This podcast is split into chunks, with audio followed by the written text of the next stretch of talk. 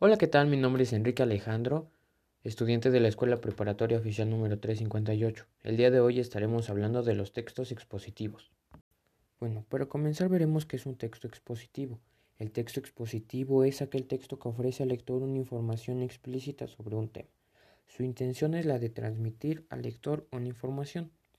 Hay dos tipos de textos, los divulgativos especializados. Los divulgativos están dirigidos a un público amplio, sin requerimientos previos o especializados, por lo tanto abordan temas de interés general, usualmente desde una perspectiva simple. Los textos especializados están destinados a un público reducido y especializado, por lo que se manejan en un lenguaje técnico o difícil o exigente con el lector.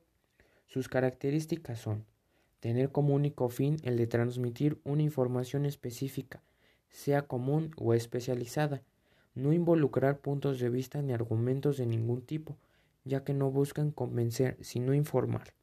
Pueden emplear figuras retóricas y otros mecanismos para presentar de manera más eficiente su información.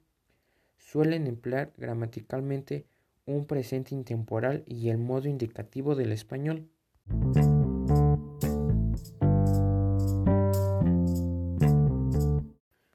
Ahora hablaremos de la estructura de los textos expositivos.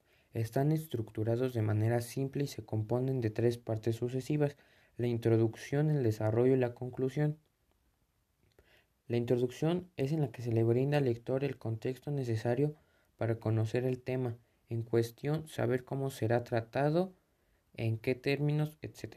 El desarrollo constituye el cuerpo del texto, en donde se lleva a cabo la exposición de la información de manera clara y organizada la conclusión, donde se resumen los aspectos fundamentales del tema y se recapitula o hace una breve síntesis de lo dicho.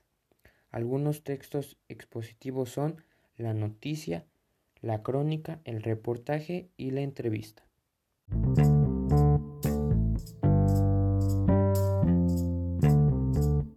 Bueno, esta fue una pequeña explicación de los textos expositivos. Espero sea de su agrado y les ayude a comprender un poco más sobre este tema.